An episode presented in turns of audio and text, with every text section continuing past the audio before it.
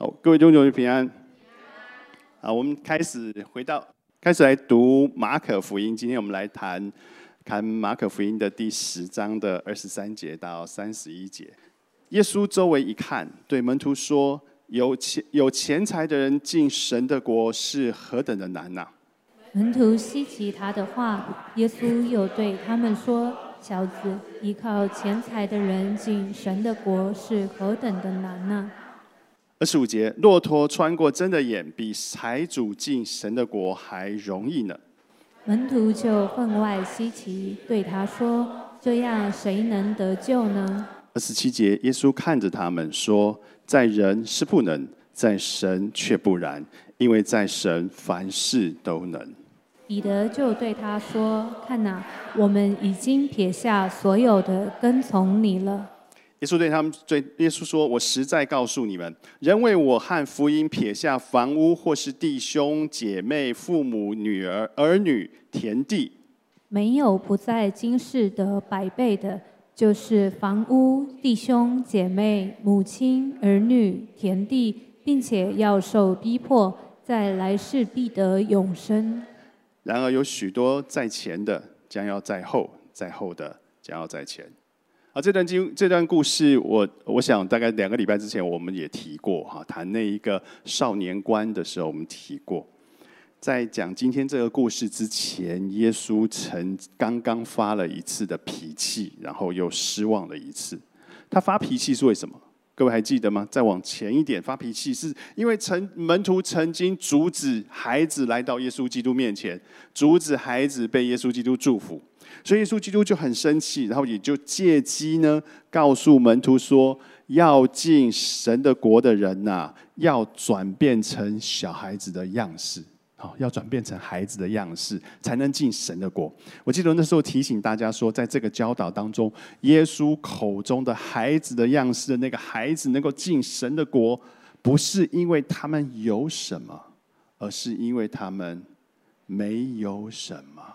他们什么都没有，他们没有能力，没有钱财，没有一切的手腕，没有那一切的东西，他只能依靠他们的父母。所以耶稣期盼我们回转成孩子那个样子，是我们要认识到，我们要认识到，我们是软弱的，我们是无能为力的，我们必须认识到，我们要依靠神，才能够进神的国。而在神的国里都是这样子的人。好，这是耶稣基督那一个教导。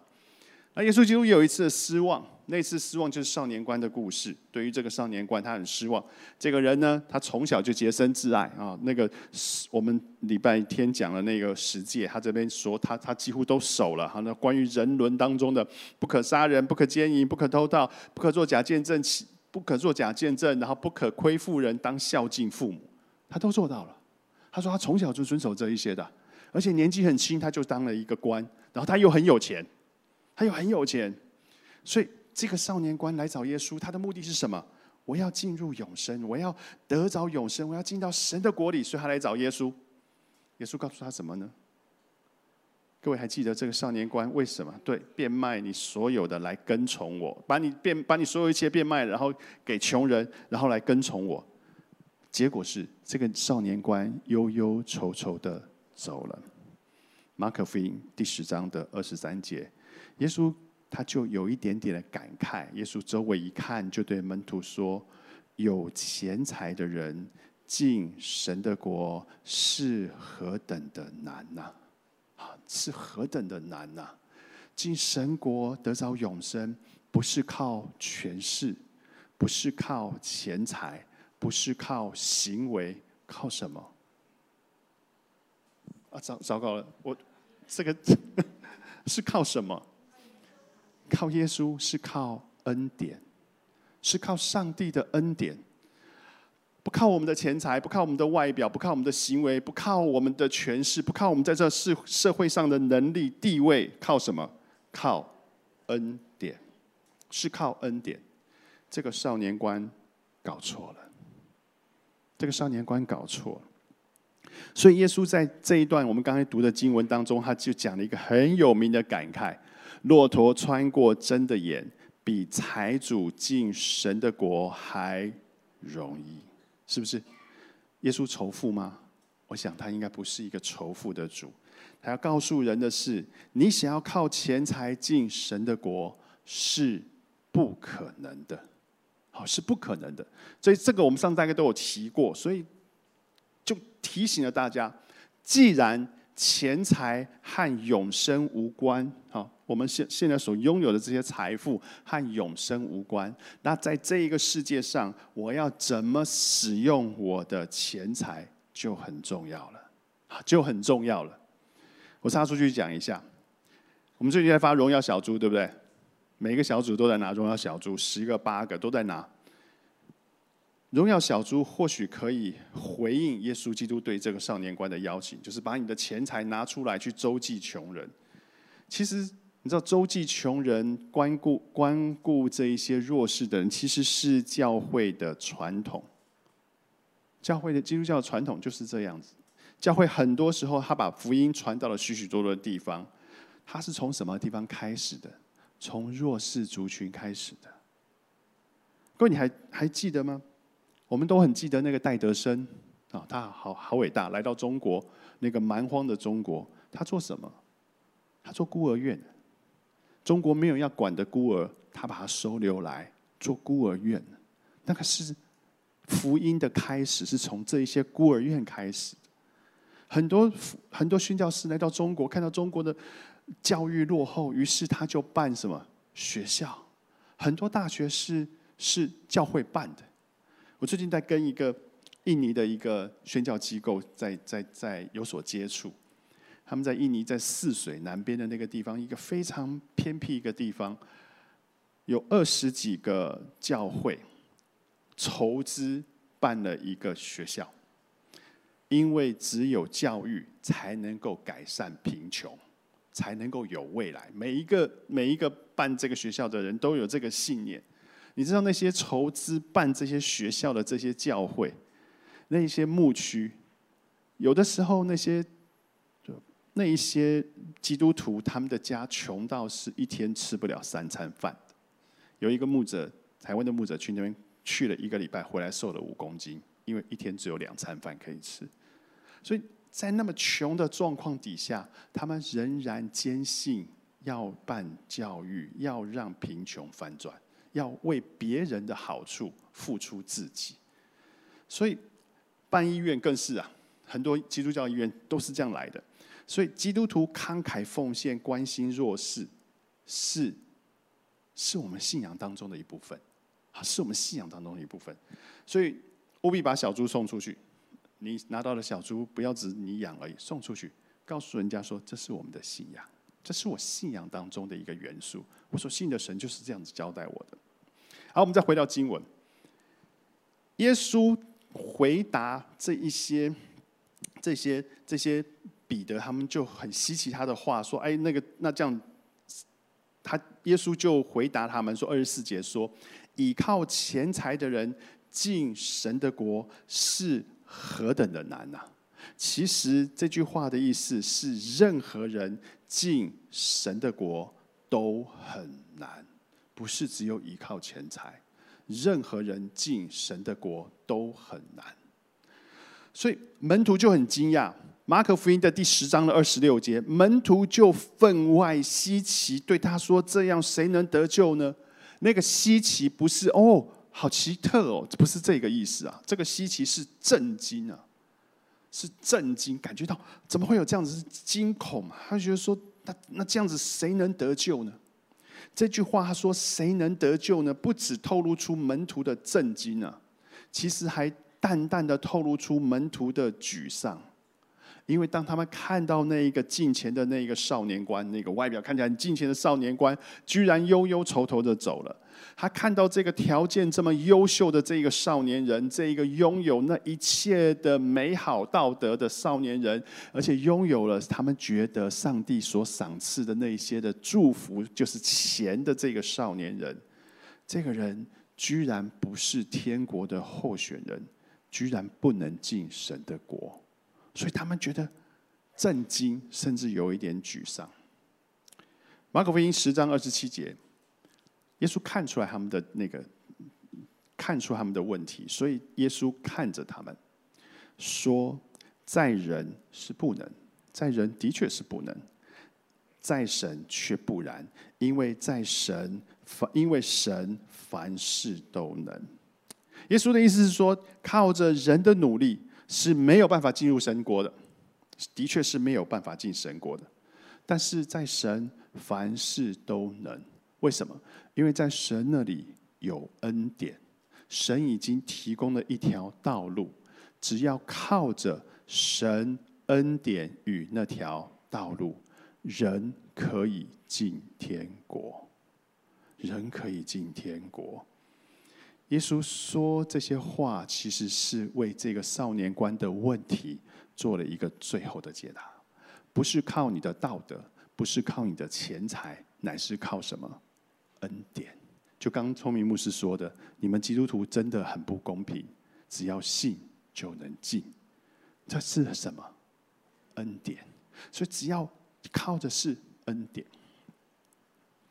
各位，我想大家你们都知道，马可福音很多的内容是彼得彼得的的的资料，甚至是彼得的回忆。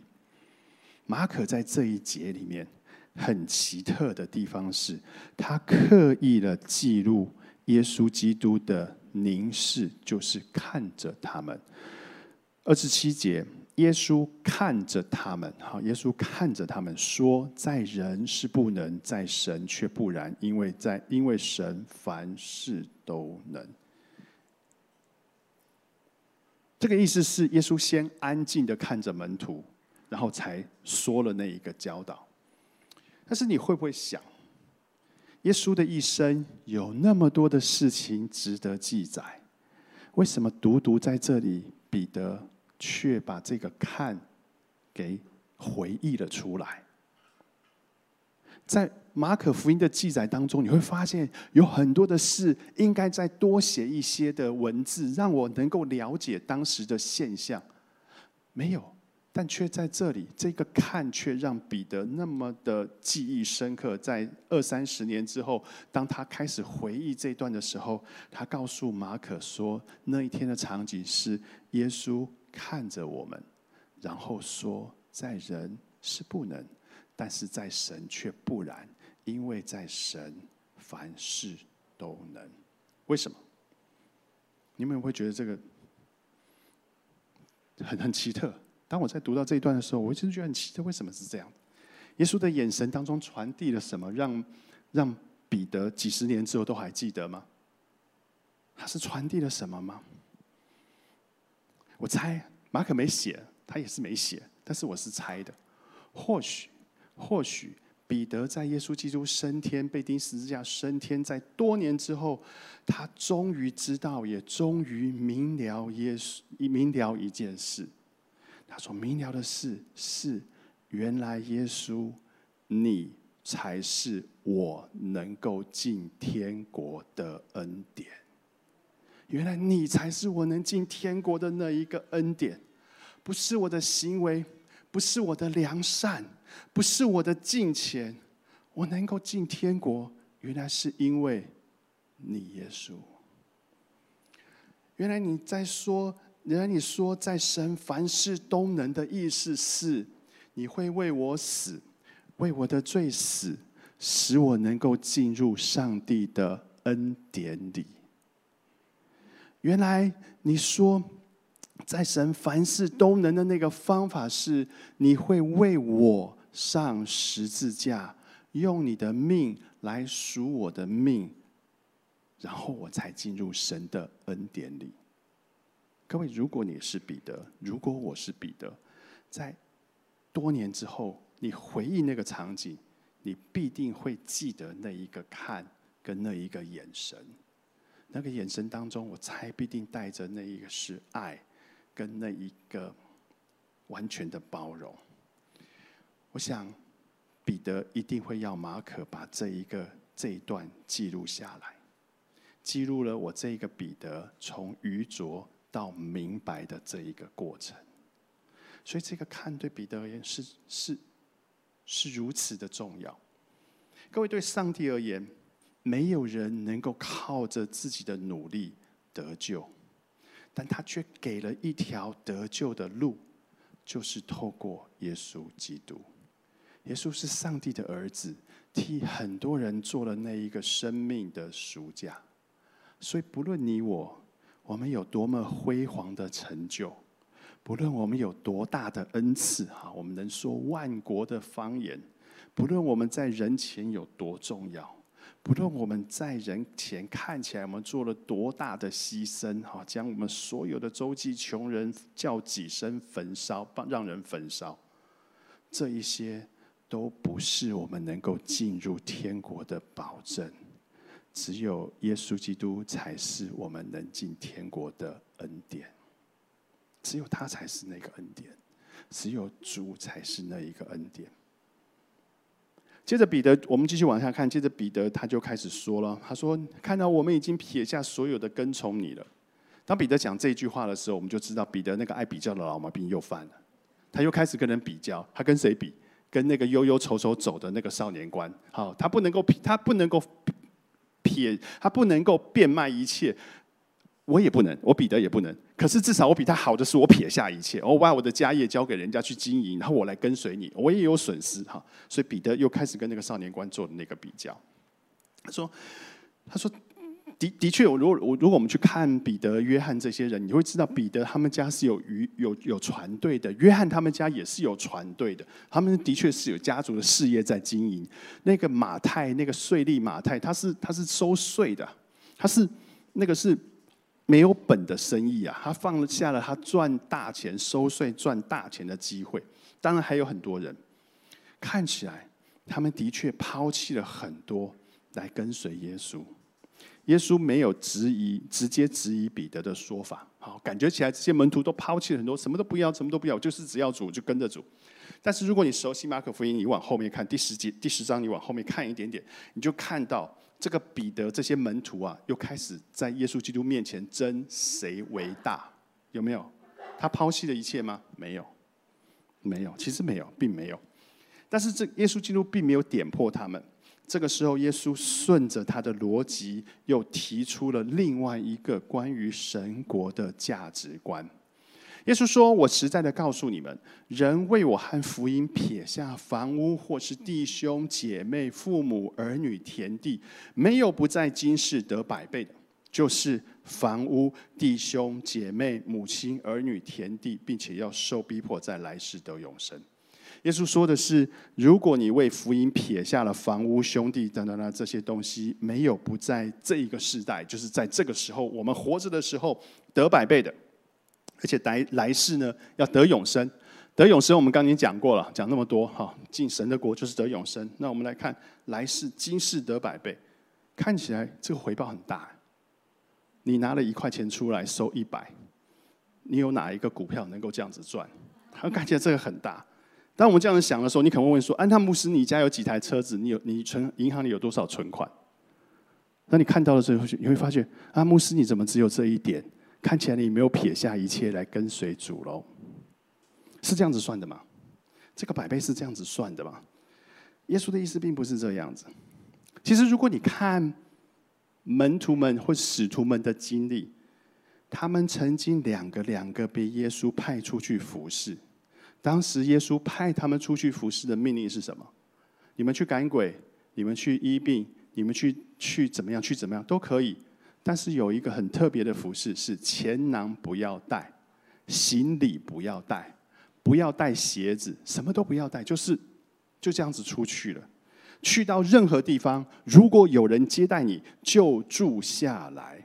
各位，这一些接待门徒的人是他们的家人吗？不是，他们门徒在这些地方所有的花销是门徒带去的吗？不是，都是别人供应的。这个就是耶稣基督百倍的那个概念，它就是一个百倍的概念。刚才我们在为小组祷告，其实我觉得小组是最适合解释这一个概念。我讲一个故事，这是这是我们家儿子的故事。我们家儿子去上幼稚园的时候，刚开始幼稚园小中班哈，开始教爸爸妈妈家里面的成员开始教这些。我记得。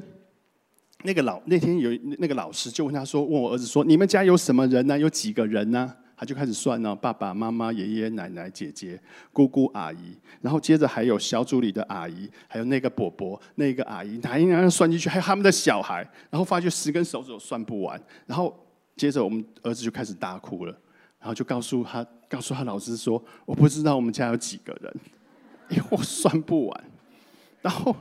当我儿子回，我们要去接他回来的时候，那个老师一直笑，一直笑啊！怎么会有这么可爱的小孩？他怎么搞不清楚他们家有几个人？你知道，当我们听到这件事情的时候，我就在想，他一定搞不清楚，因为这一些人在我们儿子一出生就在我们家，我们就是一个小组，就在我们家。我们在一起，每一个礼拜在家里面一起聚会，每一个拜有好几天在同一个餐桌上一起吃饭，每一个礼拜常常是有人在家里面一起祷告，我们一起流泪的面对挫折，面对困难，一起想办法，一起祷告，面对那一个快乐是一起欢呼，一起赞美上帝。各位，对他而言都是家人。对那个幼小的孩子而言，他实在分不清他跟我有没有血统关系。他是我的家人，他是我的家人。什么是耶稣那个在今世得百倍的概念？各位，不这就是得百倍吗？没有一个是从我们出来的，但每一个都跟我们像是有家人的那一个紧密关系，彼此成为彼此的家人。现在我们教会当中有很多的小组也是这样子。前前一阵子我看到有有一个家庭遇到了患难，他们整个小组就动员起来，能够陪伴的就陪伴，能够关心的就关心，能够付出时间、付出金钱，就完全的、完全的支持，支持这个家共度难关。各位小组不就应该是这个样子吗？每一个小组都应该是这个样子。耶稣说。我实在的告诉你们，人为我和福音撇下房屋，或是弟兄姐妹、父母、儿女、田地，没有不在今世得百倍的，就是房屋、弟兄姐妹、母亲、儿女、田地。因着福音，家人变多了；因着福音，我们成为。彼此是没有血缘关系的家人，我们一起低头做一个祷告。父神，我们知道是因着你的恩典，我们才能够成为你的孩子；因着你的恩典，我们才能够借着耶稣基督成为神国里的人。主，因着你的恩典，我们周围有许许多多跟我没有血缘关系，但却是我家人的人。我们一起敬拜。我们一起朝见你，我们一起同奔这一条信仰的路。主神，我求你在我们当中持续的更新我们、调整我们，使我们真的确信，我们今世得百倍，我们来世得永生。这样子祷告，奉主耶稣基督名求，阿门。